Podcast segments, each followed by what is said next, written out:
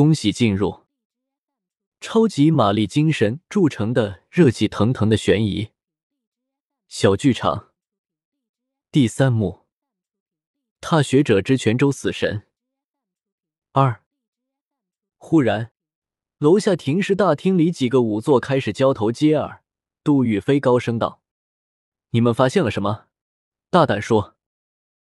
同安县的仵作抱拳道：“在下认出了一具尸骨。”他指着身边的停尸台，那是所有尸体中唯一的一具干尸。其身材矮小，但头发茂盛，依稀能看出生前姣好的面目。此女二十三年前失踪，当时靖难刚过。本县举行了当时州府里最大的一次庙会，她是同祥村村长的女儿，叫杨月琴。庙会后失踪，你凭何认为此人定是杨月琴？赵琪问道。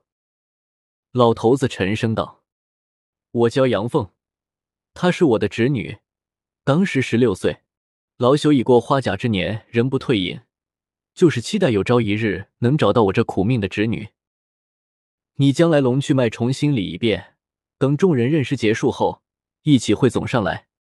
赵琪示意众人继续。杨月琴和周建军身份背景完全不同，怎么会被同一人所杀？杜玉飞摸摸鼻子，等待其他人的发现。大约又过了不久，永春县的捕头林云燕躬身道：“属下认出两具尸体。”讲。赵琦眉毛扬起。凌云燕躬身道：“一具是两年前失踪的谢望水，另一具同样是两年以前失踪的邵家明。谢望水是泉州府的陶瓷商人，是前几年仅次于李南城的富户之一。邵家明则是他的仇人，是生意上的竞争对手，事事都压过谢望水一头。我看了尸检报告，这两具尸骨的骨龄都在两到三年间，发现尸骨的地点在德化。”他们的店铺和宅子都在德化，这两人生前我都认识，这两具尸骨的身高也符合。此二人失踪的时间大约差了两个月。当然，除此之外，我并无更多的证据。所以你是凭直觉认为这两具尸骨就是那两个冤家商人？赵琦问。是。凌云燕不卑不亢。吴贝小声对赵琦。和杜玉飞道：“谢望水一案，我有跟进过。这一说，这两具尸骨倒是符合那两个失踪者的特征。”杜玉飞道：“可以暂定是此二人，命其家属来认尸。其他人还有发现吗？”其他捕头和仵作轻轻发出叹息，都摇了摇头，沉默不语。这也算是有收获了，各位莫要泄气。办案如剥茧抽丝，有了开头就会有结果。接着，吴贝先生会将这些尸体的死亡时间进一步确定。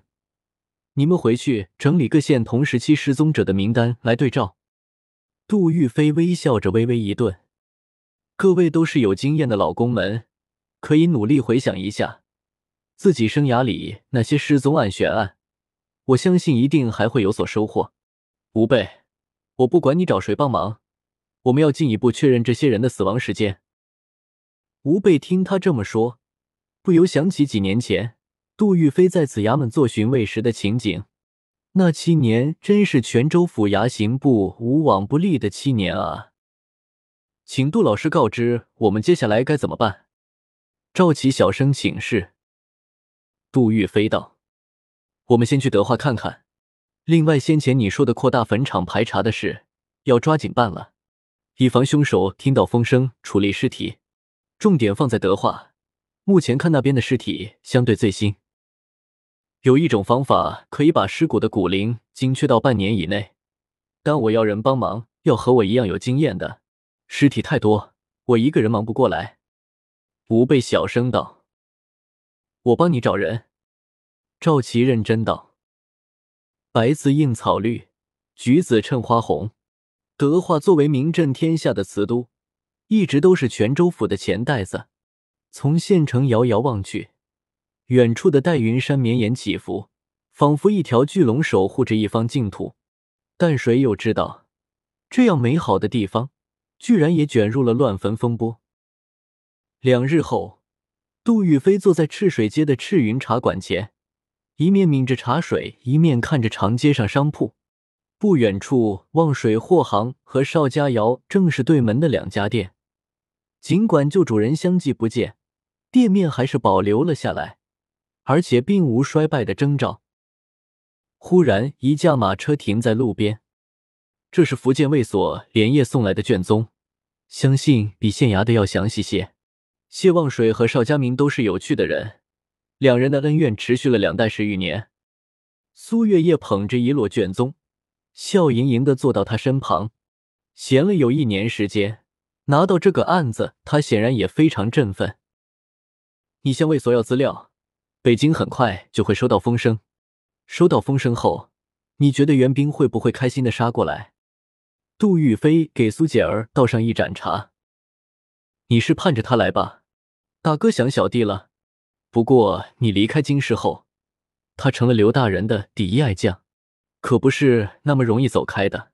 我想等他杀过来，案子应该已经了了。当然不排除他找个理由过来找你蹭吃蹭喝。苏月夜品了口茶，我担心的是罗邪。这一年多，自从你去他师门见他后，就再没消息传出来了。就连锦衣卫的系统也只知道这一年来，修罗宗大小事被他接管，但具体他的行踪却无从把握。我怕他真这么一去不返。听到罗邪的名字，杜玉飞在心底叹了口气。一年前的武林大会结束后，他前往修罗宗总坛无尽崖拜访修罗宗宗主罗邪的师傅吕仙楼，但迎接他的却是罗邪。罗邪用了三天时间，带着他游遍了无尽崖，最后于清照池边促膝谈心。宗门、江湖、师傅都很重要，而最重要的是你。我终有一天会去找你，但不是现在。杜玉飞心头一颤，轻轻摆脱那日的回忆，重新把心神回到德化。三十七具尸体，只有四具有了可能的身份。如果谢望水和邵家明有联系，那是否所有的死者都有关联？谢望水和邵家明是世交，做的也是同一个行当。谢望水的妻子李心儿和邵佳明可谓是青梅竹马。苏月夜见杜玉飞没有回应罗邪的事，遂将话题带回眼前的案子。他们的恩怨说是由商场起的，不如说是情债。据说邵佳明和李心儿有染，或者说从小李心儿和他就更亲密些。坊间有两种讲法：谢家的立场上说邵家勾引他谢家的媳妇。邵家立场则反过来说，谢望水当年不择手段横刀夺爱，可能是在婚前谢望水就夺了李心儿的身子，所以李心儿不得不嫁给他。总之，两人还真有深仇大恨。杜玉飞打断了苏月夜的陈述：凶手杀了那么多人，最后把谢望水和邵家明都杀了，那么杀人的理由应该和这些无关。唯一要定性的就是。这两人不是朋友，而是敌人。苏月夜沉默了一下，点头道：“是。”他发现老杜的情绪的确不好，不由莫名的心里一苦。杜玉飞没感受到对方的情绪，摊开卷宗看了一下，皱眉道：“两年前这些案子为何没送到府衙里来？我居然没看过这些失踪案，没有尸体。”下头一般不会给你看吧？苏月也回答。但这两人是有联系的。杜玉飞挠了挠头。那时他很多事是交给丁谢的，有没注意到的案件也很正常。两人失踪都是在夜里，都是在自家店里失踪。我们今晚重新走一遍，看那个凶手到底高明到什么水平，能把两个大男人无声无息的从自己家里劫走。苏月夜笑道：“你让我连夜赶来，就是为了让我陪你夜游德化吗？”杜玉飞指着前头那条只有一里长的石子路：“我们从这里开始，这是瓷都最红火的一条街。一里长的路集中了六十九家店铺，其中各大窑厂的陶瓷店六十三家，小吃店、茶社三家，南北杂货三家，邵家窑和旺水都是各中翘楚。”你对这里那么了解？杜玉飞道：“是的，我十四入宫门，头五年就是在各个县的衙门待着。德化我干过七个月，做巡卫之后又不知来过多少次。这条路，你陪我走一遭吧，我们聊聊案子，看看月色。”苏月夜微笑，捧起卷宗，跟在他一步之后。那些捕头和仵作回到自己县衙，对照了时间后，又有几个死者的身份被暂定了出来。这些死者覆盖各行各业，他们失踪的时间间隔很长，至少相差一个月。没有十四岁以下的孩童，失踪时间大多在夜晚。其实我们泉州府的治安过去十年一直很好，到底是什么人能像黑夜里的恶魔那样穿梭在街面上？杜玉飞走在街上，慢慢道。苏月夜道：“这凶手熟悉各行各业的事，他出击时间多是夜晚，说明他白天应该有正经工作。他再次作案的时间间隔长，可见凶手很沉着，很有自控能力，而且不排除是在选择和调查后一名的死者。”杜玉飞推开了望水货行的门，里面的小司躬身施礼，小声解说店铺的布局，而后悄然退出。谢望水当日在店里留到很晚，大约那天是每月账面的结算日。他是个很勤恳的老板，凡是事无巨细都要过问。这一天是肯定在店里的，而且按照他的习惯，第二天要等第一批货物进店，所以整晚都在店里。这个情况几乎每个伙计都知道。据说那一夜当值的伙计没人听到特别的声音。但一大早却没看到老板出来收货，尽管有人觉得奇怪，但连同账房先生在内，都以为谢望水回了谢宅。因为一年前李心儿去世后，谢望水的身体一直在走下坡路。从谢望水的卧室到店铺大门，隔着一个院子，前后三道门，他离开却没惊动任何人，这实在说不过去。他不是江湖人，而且身体不太好。苏月夜站在卧室的门边，望向那些虚掩的房门。杜玉飞道：“另一个确定了的死者，镇平将军周建军失踪的时候也是如此。左右房间的随从没人发现他的离开，说是一夜都没有动静。我们去对门。对门邵家窑的布局和望水货行并无太大差别，都是前面店铺，后面库房和院子。”然后是伙计和掌柜的临时住所。谢望水失踪后，邵家窑几乎接过了他大半的生意。那两个月的时间里，邵家明在这条街完全没有竞争对手。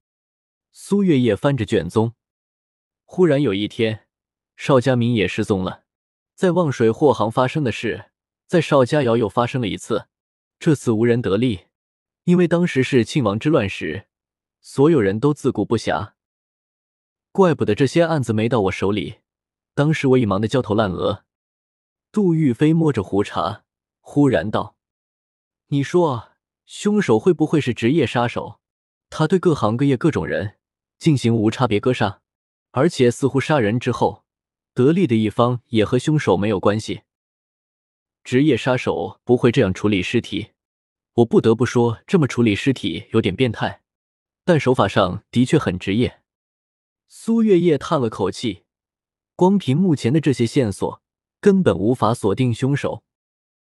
杜玉飞飘身上到院墙，居高临下看着附近几家宅院的布局。这种店铺的矮墙上潜伏不了人，更别提背着一个人不被街道上的人看见了。而这个时间段刚过酉时，赤云街上还有不少行人，所以对方是等到子时之后才出手的吗？但是凶手又是如何确定目标一定在屋里呢？凶手需要一个位置监控着店铺，因为店铺不仅有正门，还有后门。如果要监视邵家窑和望水货行，又该从何处看呢？杜玉飞瞥了眼路边的几棵大树，然后摇了摇头。